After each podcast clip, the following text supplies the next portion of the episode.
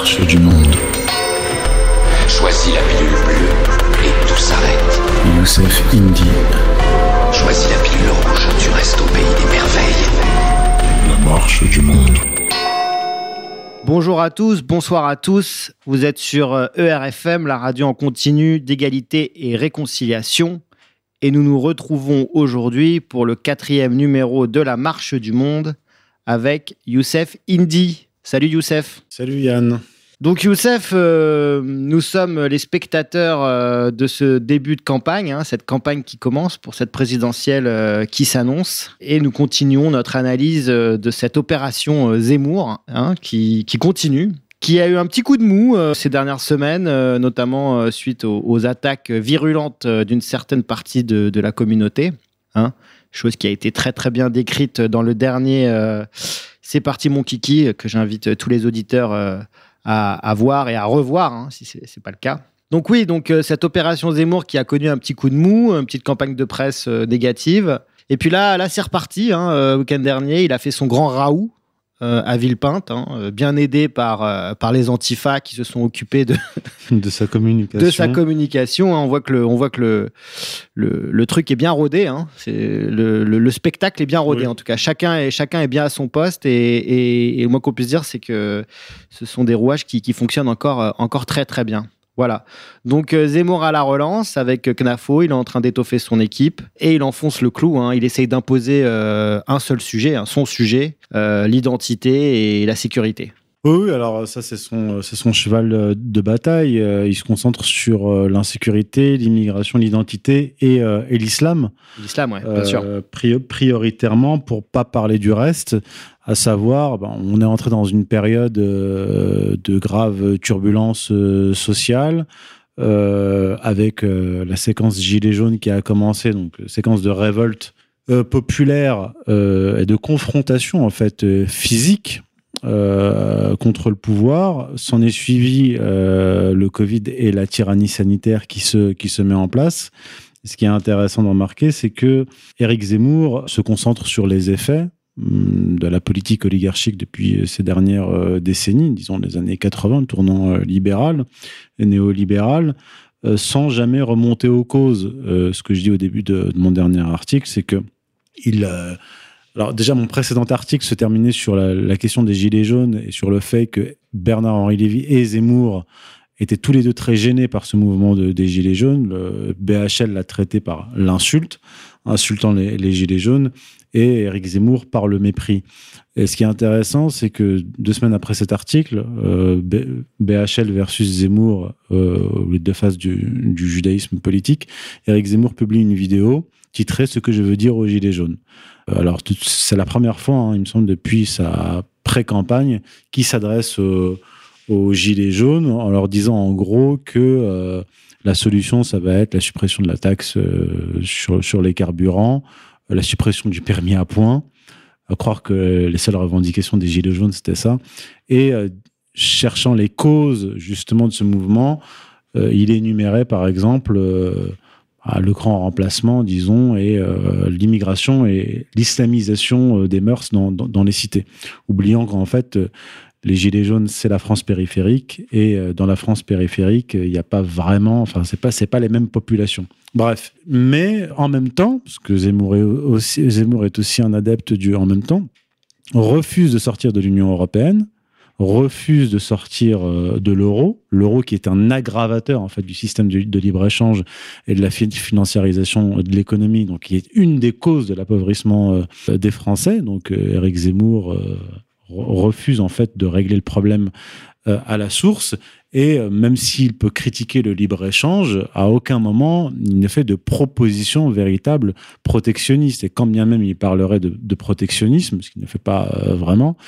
il ne pourrait pas mettre en place de politique protectionniste puisque l'Union européenne l'en empêche. Et l'euro, qui est une monnaie trop forte pour la- pour, pour euh, l'économie française, c'est un Dutch mark Mmh, euh, à l'échelle euh, européenne, l'empêcherait de toute manière. Donc il est là pour traiter des causes, des, des- des effets, sans jamais remonter aux causes. Ça nous app- rappelle un peu Sarkozy, en fait. Et c'est d'autant plus vrai avec euh, avec l'inflation qui commence à, se déclarer dans, dans la société française, hein, qui commence euh, à se faire sentir. Hein. On va croire que euh, les différentes politiques monétaires ultra laxistes de la de la Banque centrale européenne commencent commencent finalement. On a attendu, mais on, on a l'impression que ça ça commence à arriver.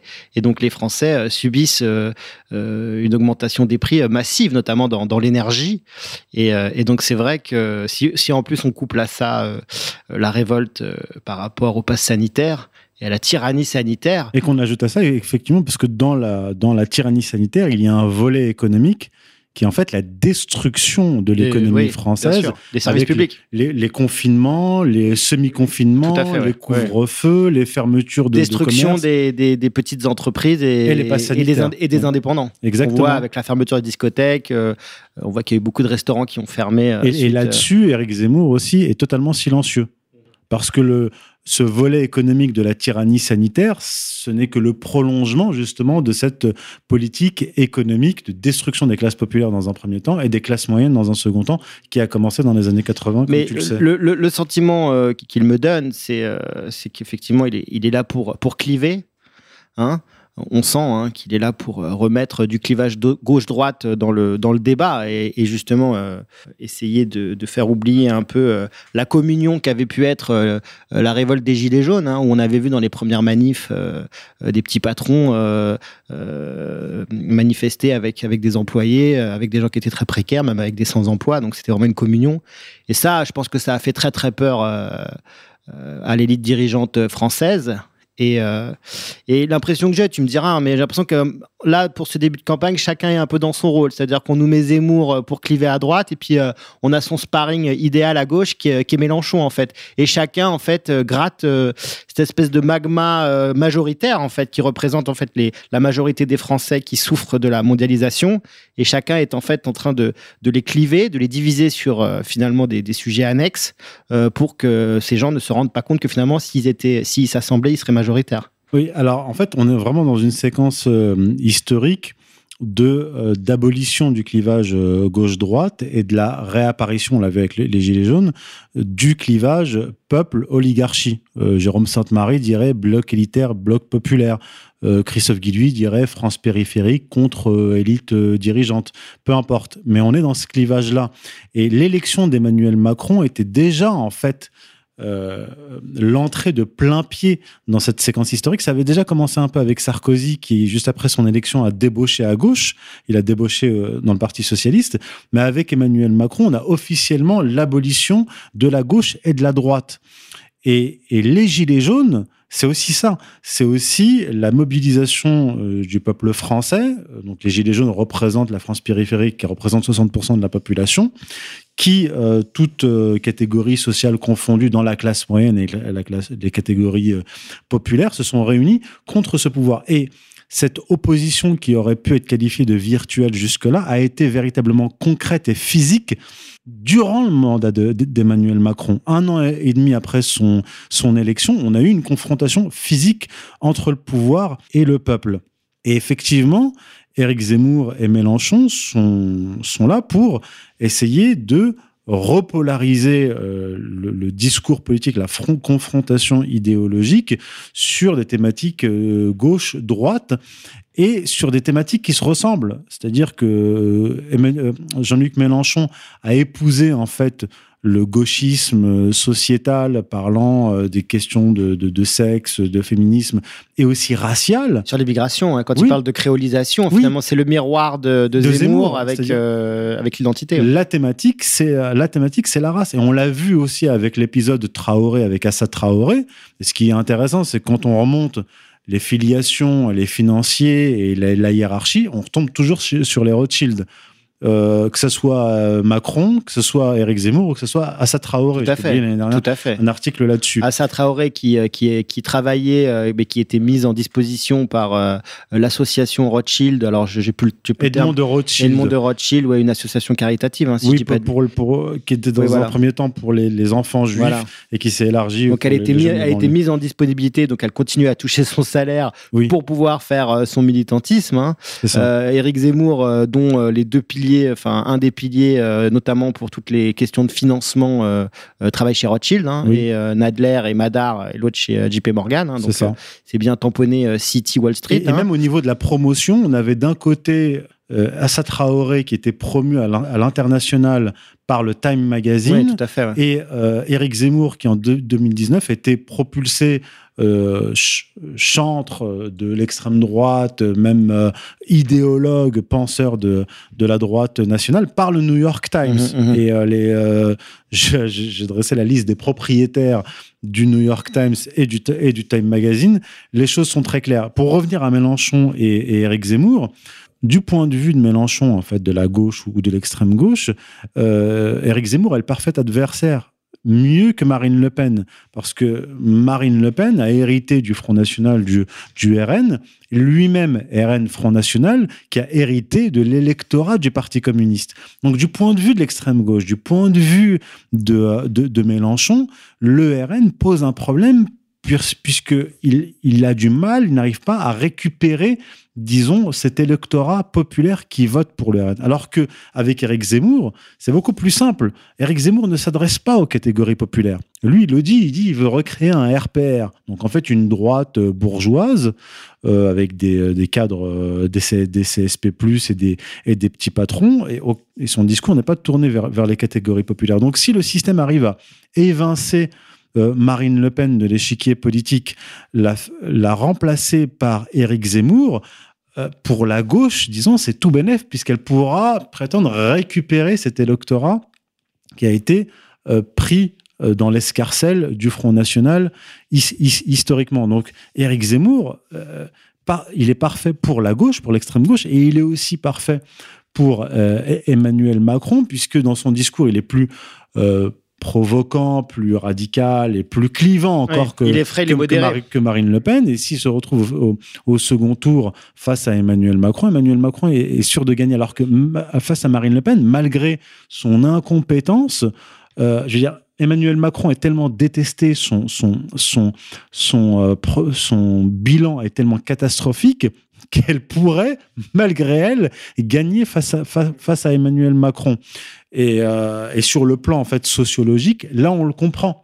Parce que, comme je le rapporte dans mon dernier article, l'électorat base, ou plutôt l'électorat qui a fait gagner Emmanuel Macron, je ne parle pas de la bourgeoisie de ce socle, mais je parle de, disons, de cet électorat flottant, euh, retraités et, et- et fonctionnaires qui ont fait gagner Emmanuel Macron, euh, s'est érodé depuis le début de son, quinquennat. Donc même sur le plan arithmétique, sur le plan sociologique, la sociologie électorale, Emmanuel Macron n'est même pas sûr de gagner puisqu'il est certain que son électorat s'est érodé très gravement, on l'a vu aux européennes, depuis, depuis 2017. Et il faut pas se laisser tromper par, euh, par les sondages. hein. Je veux dire, euh, Oui, clairement, il a, un- il a le forfait bloqué à 25%. euh, c'est exactement dans toutes ça. les configurations, c'est quand même, euh, c'est quand même un peu énorme. les, les sondages, je pense, hein, je le dis depuis plusieurs mois, je pense que les, les sondages sont faits pour faire accepter la population, euh, lui faire accepter le résultat euh, Un peu final. comme on a vu aux États-Unis avec Biden. Macron ne peut pas gagner sans fraude, en Mhm, fait. mhm, mhm. Euh, donc il a besoin de la fraude, je pense, et il a besoin d'Éric Zemmour.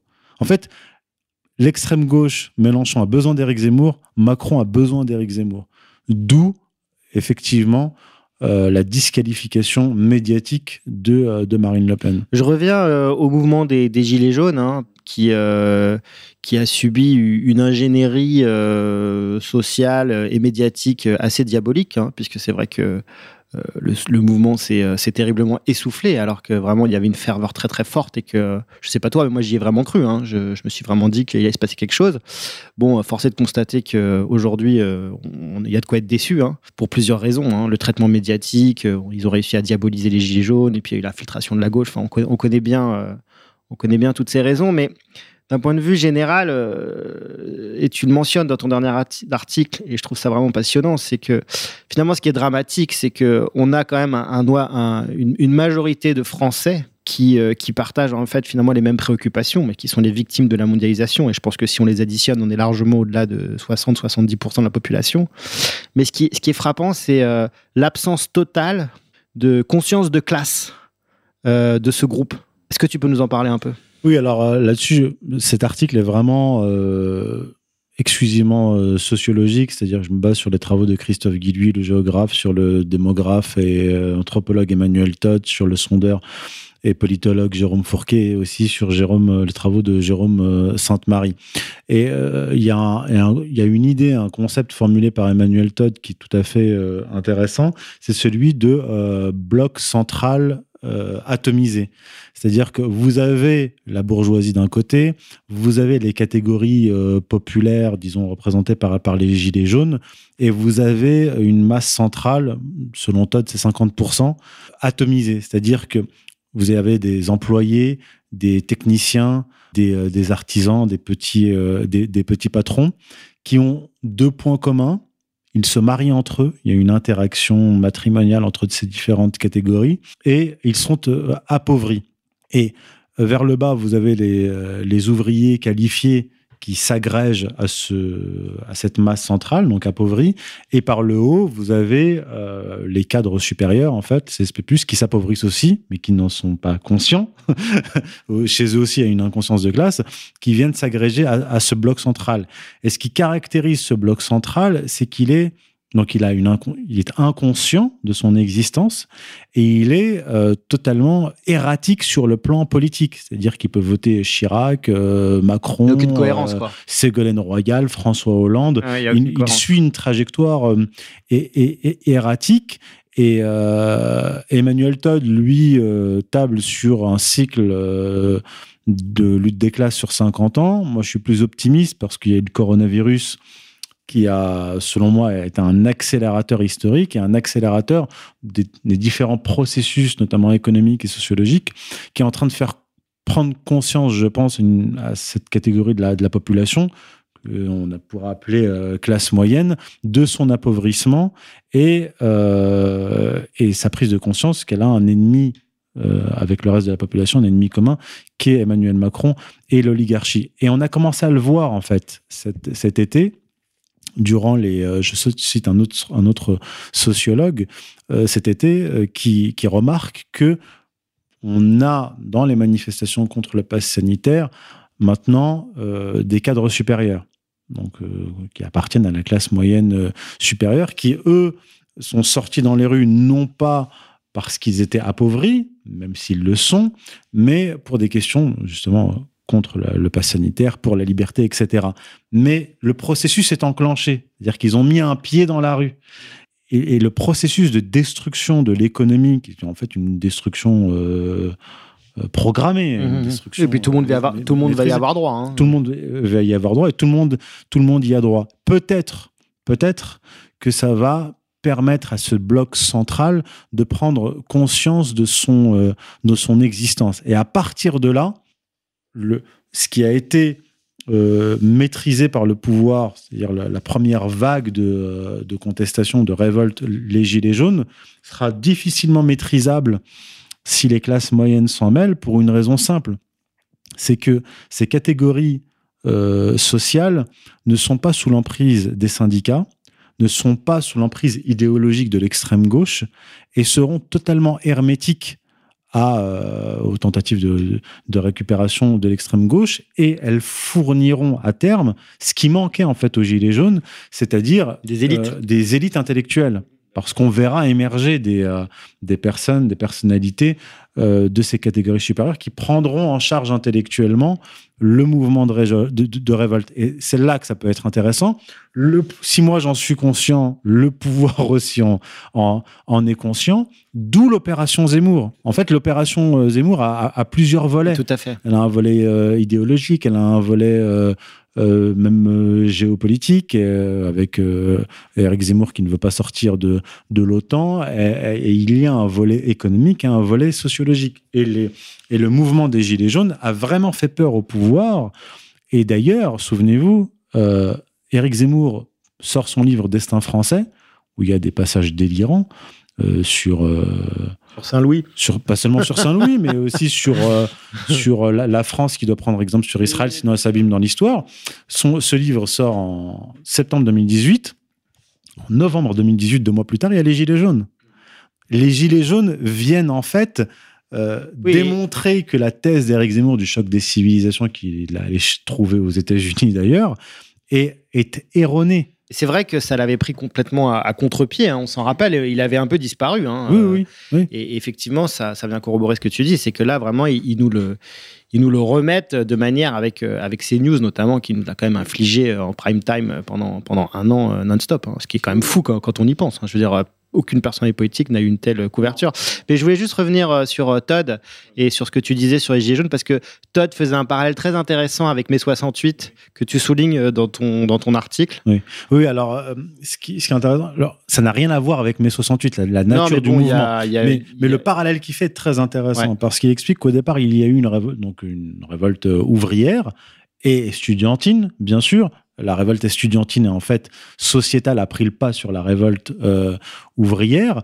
Mais ce qu'il dit, c'est que en fait, cette révolte mai 68 était en fait un adieu de la classe ouvrière, un adieu politique et, et idéologique, une reprise en main par les étudiants euh, bourgeois. Il y a eu euh, dans un premier temps une victoire, disons, un recul du, pouvoir, puis dans un second temps une reprise en main du pouvoir Ah, donc, euh, donc un recul avec les accords de, de Grenelle. de hein. Grenelle. Avec voilà. la hausse du SMIC, hein, Voilà. euh, des, des vraies avancées euh, sociales. hein. Ex- Exactement. Puis le mouvement s'est essoufflé. Par contre, sur la durée, il y a eu une victoire de mai 68 indéniable, Mhm, mais une mhm. victoire idéologique.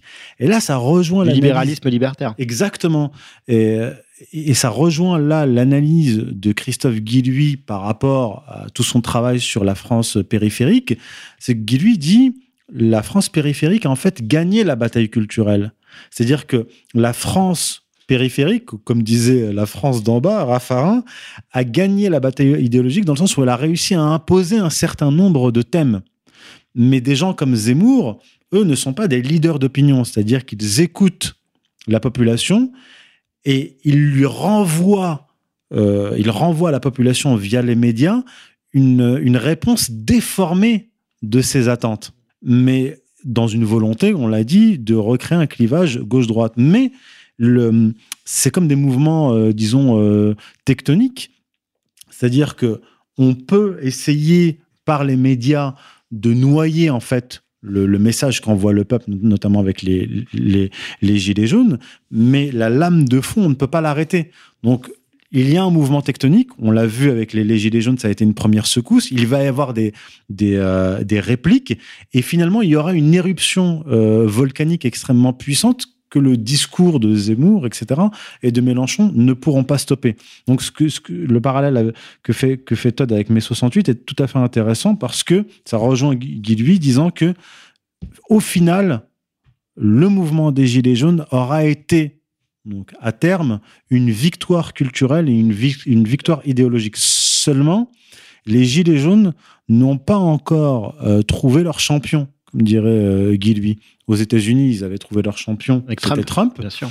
Euh, en France, il n'y en a pas. Alors certains croient que euh, Zemmour peut être le champion du peuple, mais Zemmour, en fait, il est le champion d'une bourgeoisie de droite identitaire. Absolument pas le champion de la France périphérique. Bien sûr.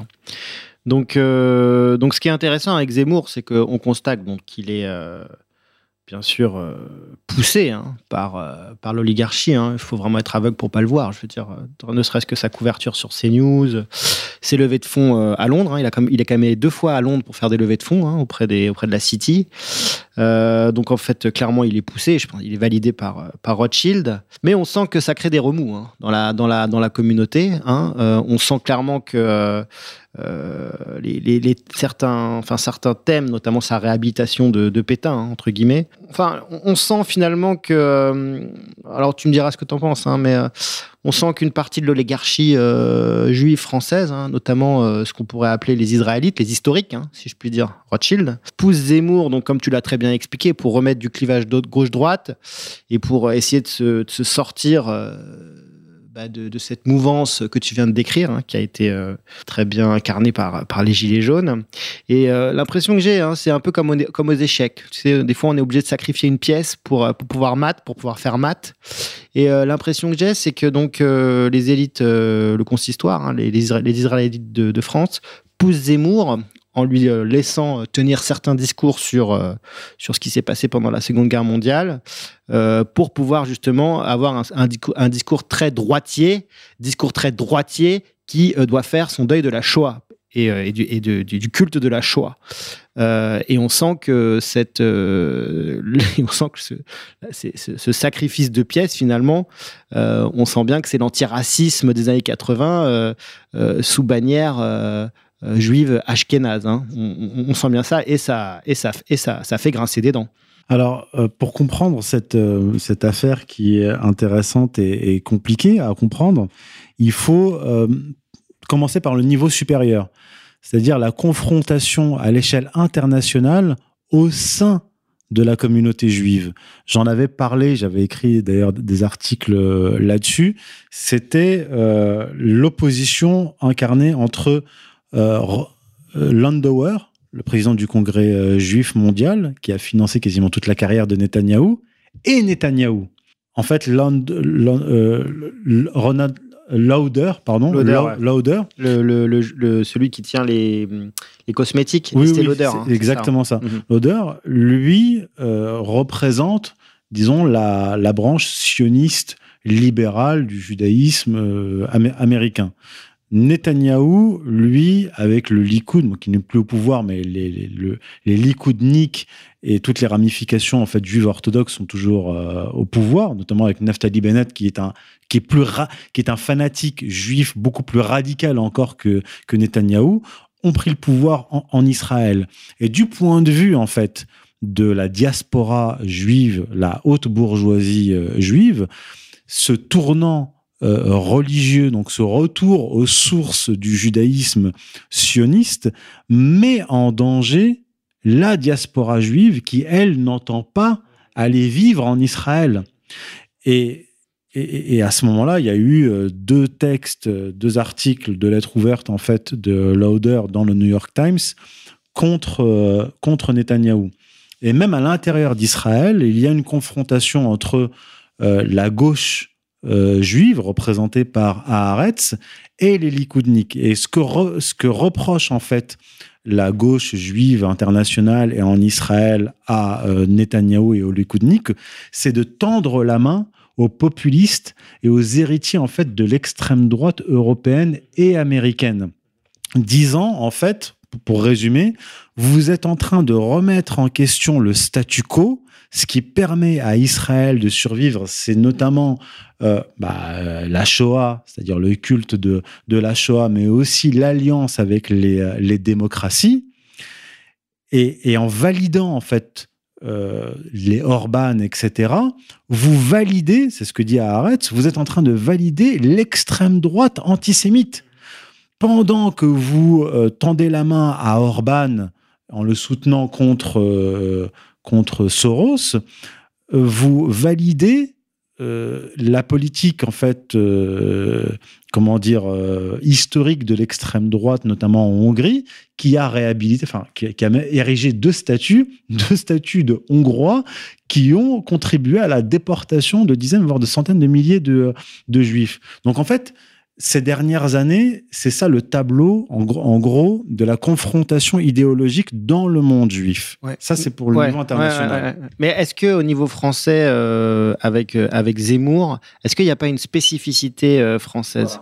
Parce que le sentiment que j'ai, c'est que, comme je l'ai dit, hein, on a l'impression quand même que les Israélites, les Juifs historiques, hein, ceux qui sont là depuis depuis la Révolution française, hein, et qui et qui tiennent d'une main de fer tout l'appareil financier euh, qui, euh, qui fait un peu office de. Enfin, qui, est une charge, en fait, pour, pour, pour la, France qui travaille, hein, clairement. Hein. Euh, Est-ce que finalement, comme je, comme je te l'ai dit, euh, elle pousse pas Zemmour justement pour essayer de sauver un peu euh, la face, quoi, et sauver euh, ce qui peut l'être, parce qu'elle voit bien qu'il y a une véritable montée des. des de la grogne populaire qui s'est manifestée avec les Gilets jaunes.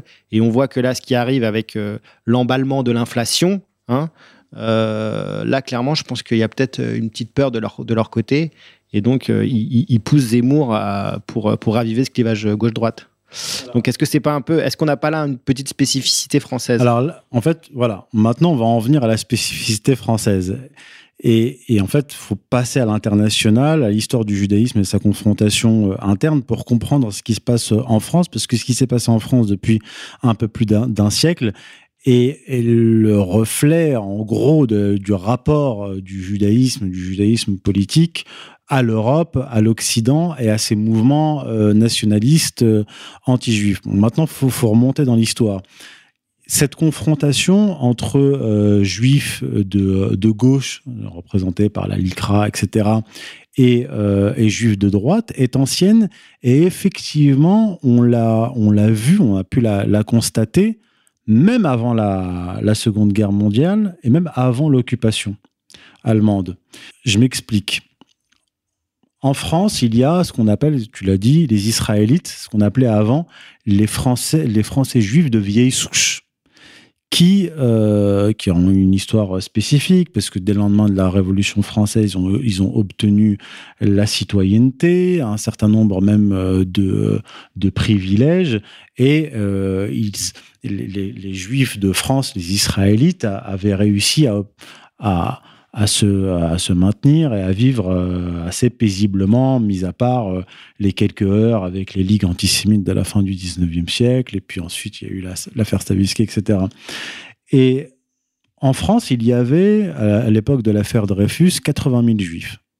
À partir des pogroms qu'il y a eu en Europe centrale, Europe de l'Est, qui sont peut-être aussi une conséquence de l'activisme révolutionnaire des Juifs en Russie. Je renvoie au, livre de Solzhenitsyn, de siècles ensemble, euh, qui montre qu'en fait, à partir des années 1880, il y a eu des mouvements, une poussée de fièvre euh, révolutionnaire dans les milieux euh, juifs qui a causé des heurts assez importants en Europe, en, Russie, parce qu'il y a eu la première tentative révolutionnaire de 1905, puis, bah, comme tu le sais, il y a eu, euh, après la République de Weimar, la révolution de 1918. Et dans cette période-là, entre, disons, 1905 et 1938, il y a eu des vagues migratoires très importantes vers la France de juifs. Ashkénazes. Juifs ashkénazes. Et les, donc, je le disais, les, les juifs étaient 80 000 en France au début du XXe siècle. En 1938, ils étaient, selon les estimations, 300 000.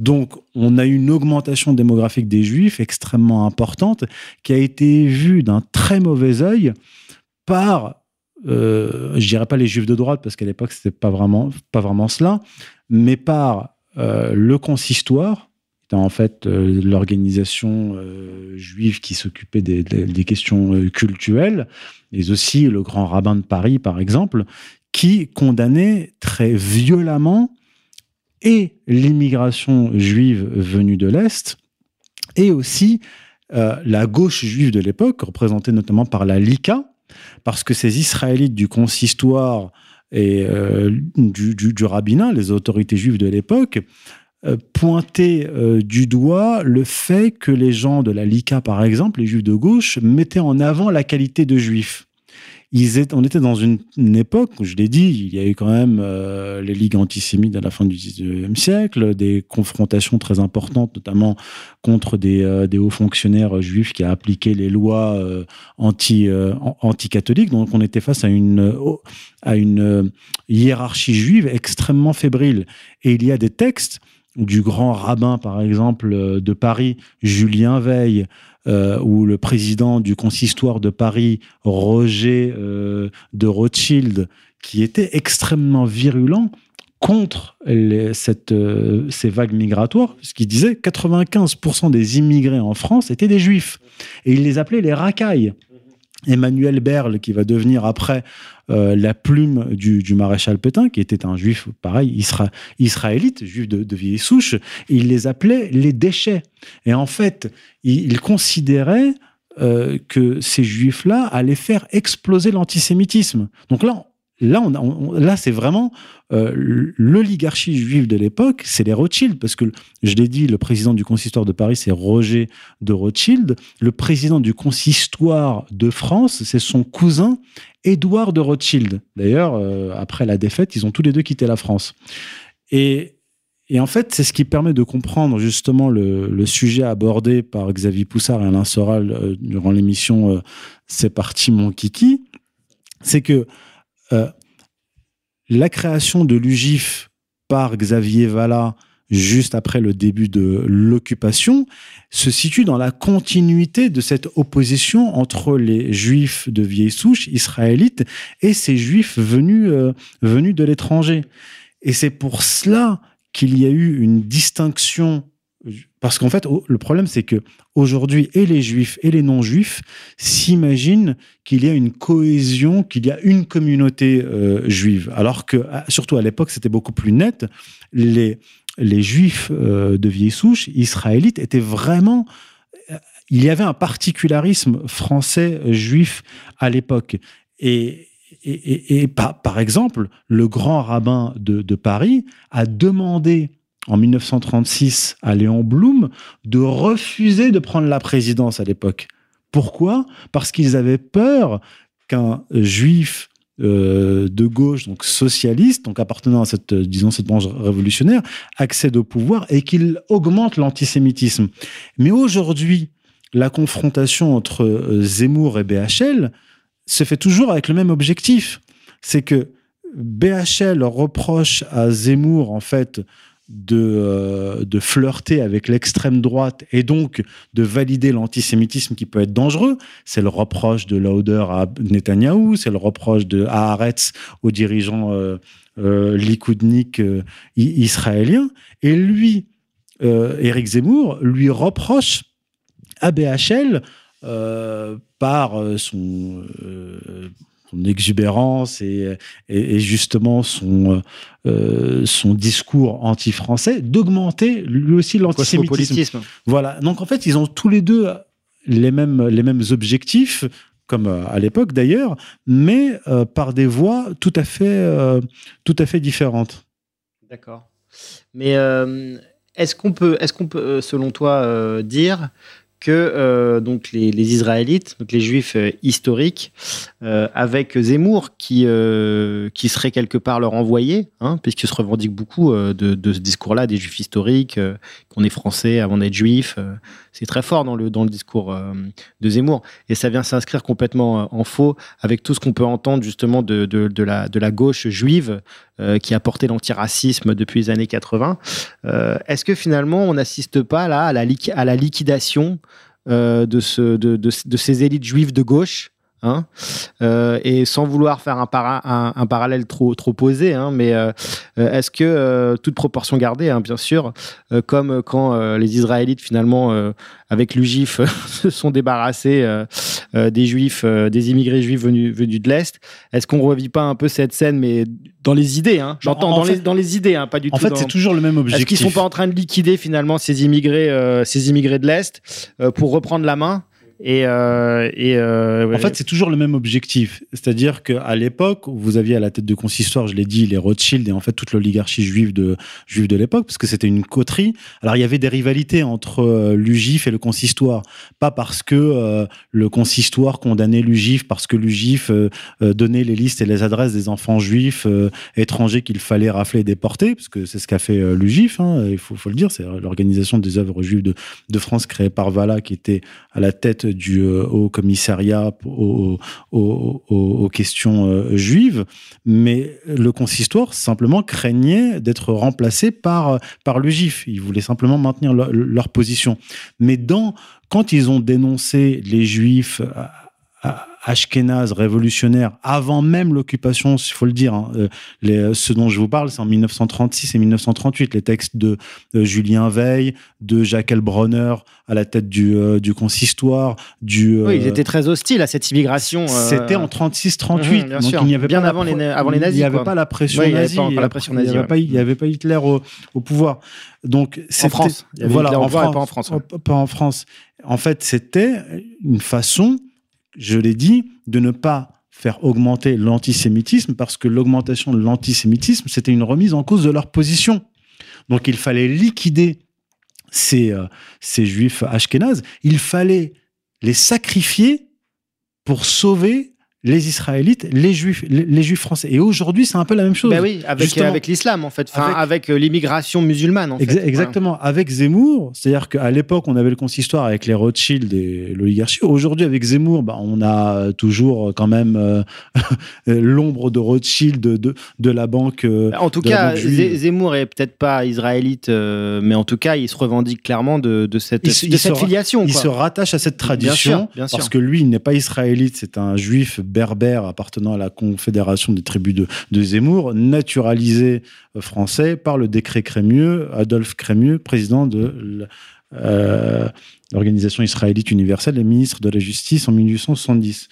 Euh, donc on en revient à, Zemmour, c'est toujours le même objectif, c'est-à-dire qu'il faut attaquer ces juifs de gauche, représentés aujourd'hui par la LICRA et hier par la LICA, aujourd'hui par, par, par, Bernard Henri, Hen- Henri Lévy, pour maintenir euh, les positions du judaïsme politique en France. C'est-à-dire que l'opération Zemmour, c'est le, le renouvellement du bail politique, mais c'est aussi le renouvellement du bail du judaïsme politique. Et c'est ça que les gens ne comprennent pas.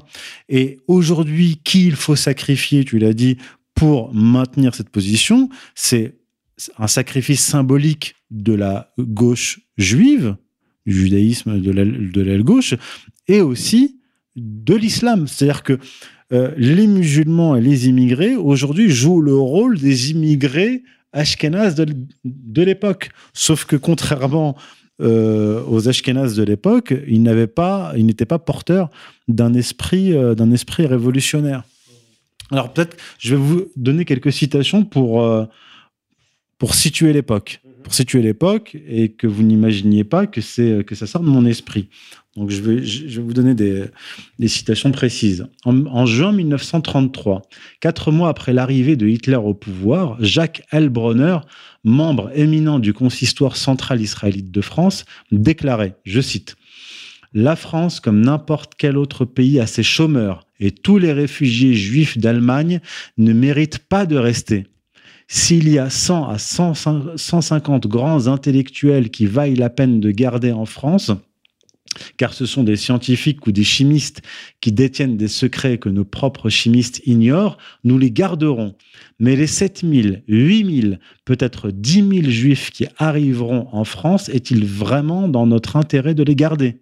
En 1936, déjà vice-président du consistoire, il revenait à la charge accusant les réfugiés juifs de n'être que de la racaille, le rebut de la société, des éléments qui n'auraient pu être d'aucune utilité chez eux. En 1935, dans un discours devant l'Assemblée générale de l'Association consistoriale israélite de Paris, Robert de Rothschild, président du consistoire de Paris, avait critiqué les agissements de certains juifs immigrés. Je cite Roger de Rothschild.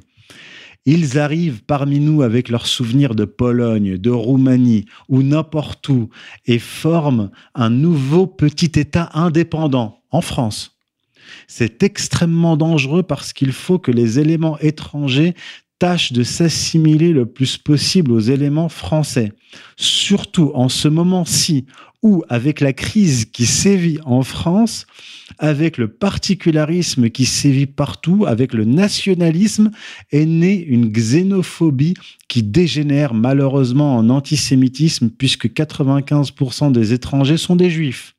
J'ai eu la charge de la question des réfugiés allemands et vous le savez peut-être, ce sont des Haloudzim, pionniers, terme désignant les défricheurs de terre en Palestine.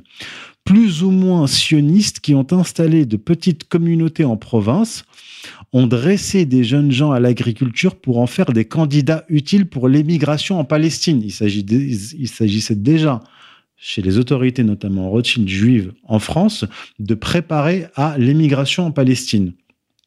Donc, dans le cadre du foyer national juif. Je continue. Roger de Rothschild. Au commencement, deux d'entre eux, Saltiel et Liechtenstein, s'en occupaient. Ils ont été appelés en Palestine et cette organisation est restée entre les mains d'autres personnes. Il y avait une colonie à Nazareth, une commune de la France au nom prédestiné en Lot-et-Garonne. Tout allait très bien et les jeunes gens se sont amusés à se promener partout en chantant des hymnes, en se livrant à des manifestations extrêmes. Ils ont réussi à choquer la population, la brave population paysanne. On disait, ce sont des boches. Le résultat en a été de graves difficultés. Eh bien, il faut que les Juifs se mettent ceci dans la tête. Nous avons été étrangers sur la terre d'Égypte. En attendant qu'ils s'adaptent, qu'ils soient naturalisés, qu'ils aient fait leur service militaire, qu'ils aient en somme dans leur patente de français, il faut qu'ils s'arrangent pour ne pas donner sujet à des observations. Ils peuvent avoir des idées politiques, mais qu'ils n'essayent pas, d'une façon ou d'une autre, de saper l'autorité s'ils ne sont pas contents, qu'ils s'en aillent. Ils sont des invités qu'on reçoit avec plaisir, mais il ne faut pas qu'ils cassent la vaisselle. Je pourrais encore continuer comme ça. Et ce qui est, ce qui est dingue, c'est qu'on on, voit que, que finalement, euh, enfin, on peut constater quand même, euh, enfin, ces 50, 60, 70 dernières années, l'influence incroyable qu'ont eu ces juifs ashkénazes, en fait, qui ont immigré aux États-Unis hein, euh, et, en Europe. Euh, et qui ont colonisé euh, bah, les chaires universitaires. je veux dire, aux États-Unis, vous voyez, par exemple, la Fed, à part le dernier, mais tous les, tous les derniers présidents de la Fed étaient, étaient, étaient juifs ashkénazes, euh, dans les médias, et en France c'est pareil. Donc, euh, et ils sont derrière aussi les courants de pensée comme euh, l'école de Francfort. Enfin, c'est, et aussi mes 68. Et aussi mes 68. Et aussi mes 68, avec Cohn-Bendit, Weber et, compagnie. Et c'est vrai qu'ils avaient ce potentiel révolutionnaire. Et, partout où ils sont allés, en fait, finalement, ils ont, entre guillemets, un peu foutu le bordel et, et un peu mis tout en, dessous. Donc, il, y a, il y a cette, toujours cette crainte de, de l'antisémitisme, comme, je le dis. Effectivement, Zemmour, alors, ce qu'il faut dire, en fait, c'est que euh, le consistoire, euh, le GIF, en fait, les élites juives de l'époque ont activement collaboré avec le gouvernement euh, de Vichy. Et il y avait des personnalités peu connues à, l'époque qui étaient proches de Vichy, proches du maréchal Pétain, comme par exemple Kadmi Cohen. personne ne connaît Kadmi Cohen, mais Kadmi Cohen était un juif, je crois, de Pologne, qui a été ensuite élevé en Palestine occupée au foyer national juif, qui a fait une partie de ses études à Constantinople puis en France. Il était proche de Chaim Weizmann, qui était à la tête euh, de l'organisation sioniste internationale, qui allait devenir le premier président israélien en 1848. Et euh, il était euh, il était aussi proche de, euh, de Jabotinsky. Et lui rencontrait le maréchal Pétain, il rencontrait Vala, il rencontrait les dirigeants français parce qu'il était en train de les convaincre, comme les sionistes en, Allemagne, de pousser en fait les juifs à aller émigrer en Palestine occupée. Et quelqu'un comme Kadmi Cohen, était en relation avec Elbronner, mais il y avait des bisbis internes, des, il y avait des, il y avait des, des, rivalités, mais ils allaient tous dans le même sens, celui de, la collaboration. Et le gouvernement de Vichy à l'époque voyait d'un très bon œil cette idée d'envoyer euh, les Juifs, notamment euh, Ashkenaz, en Palestine occupée. Et comme quelqu'un comme, comme lui était un lecteur et un admirateur de Maurras et de l'action française. Donc en fait, aujourd'hui, euh, Zemmour, quand il dit euh, Israël, en fait, c'est Barès, et c'est pas du tout euh, Zola, BHL et Zola à Paris, Barès à, Jérusalem, en fait, il se réinscrit dans cette tradition de, de juifs sionistes d'extrême droite, collaborationnistes à l'époque, qui, qui, avait des intérêts communs avec euh, les nazis à l'époque et le gouvernement de Vichy, parce que les uns voulaient se débarrasser des juifs et les autres voulaient repeupler, euh, repeupler la Palestine. Donc il y a vraiment une tradition, il y a vraiment une tradition euh, d'extrême droite juive, sioniste, collaborationniste. Et lui simplement, Eric Zemmour, même s'il le dit pas, il se rattache à cette à cette tradition-là. Et les juifs de gauche, les libéraux, eux disent non, attention, c'est extrêmement dangereux parce que, comme un certain nombre de collaborationnistes juifs de l'époque, ils ont, ils, ont, ils ont fait preuve de beaucoup de zèle et parfois ils ont été déportés malgré le zèle. parfois, les Allemands ne faisaient pas de, distinction. Et pour l'anecdote, il y avait des, des, capots euh, juifs français dans les camps qui non seulement géraient les camps, mais en plus de ça, allaient dans la rue. Euh, et repérait des juifs ashkénazes pour les rafler. Oui. il leur demandait du feu, par exemple, en yiddish. Il, il repérait des juifs dans, la, rue, des, types physiques juifs. Il s'approchait d'eux, il leur demandait en, yiddish s'ils avaient du feu. Et si ils sortaient le feu et qui répondait, euh, qui, répondait donc qui comprenait le yiddish, avec deux, euh, gros bras, il les prenait, il les ramenait dans le camp, il, les- il faisait rafler. C'était ça le juif, les collaborationnistes juifs à, à l'époque. Donc c'est effectivement une histoire très intéressante. Et, euh, et comme le disait Xavier Alain Soral récemment, c'est une histoire explosive qui, qui- dont, dont il faut parler. Et peut-être que mon prochain article sera sur, sur le sujet où je rapporterai des éléments, euh, des éléments intéressants. Ok, parfait. Écoute, merci euh, Youssef. Discussion passionnante. hein. Merci à on continue à, à suivre l'actualité de près. Merci à tous de nous avoir suivis pour cette édition du, de la Marche du Monde sur ERFM. Euh, J'invite euh, tous euh, les auditeurs à nous soutenir. hein. Toutes ces émissions nécessitent du travail et le, travail bien fait ben, nécess- nécessite salaire. Je ne vous apprends rien.